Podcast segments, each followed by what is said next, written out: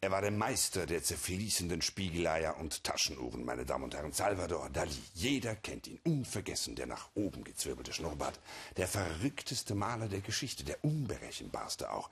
Es klingt wie ein grotesker Spaß von ihm selbst, wenn jetzt, fast 30 Jahre nach seinem Tod, seine Leiche exhumiert werden soll. Grund? Ein Vaterschaftstest, posthum. Die heute 59-jährige Pilar Abel, Kartenleserin aus Girona, gab an, ihr Vater sei Dali. Erfahren habe sie das nicht von den Karten, sondern von ihrer Mutter. Ein spanisches Gericht hält diesen Anfangsverdacht für ausreichend und hat nun Dalis Ausgrabung angeordnet. Das hat natürlich Folgen für alle anderen verstorbenen Künstler, die zu Lebzeiten hier und da aktiv waren. Egon Schiele, Bertolt Brecht, Charlie Chaplin und so weiter. Die starben ja noch im guten Glauben, nach dem Tod sei alles vorbei. Der Tod war ja bisher eine relativ sichere Bank, nicht mehr von den Behörden behelligt zu werden. Das war ja der Vorteil vom Verstorbensein. Kein Ärger mehr mit der Steuer, den Müllgebühren oder den Parkverbotsmahnungen.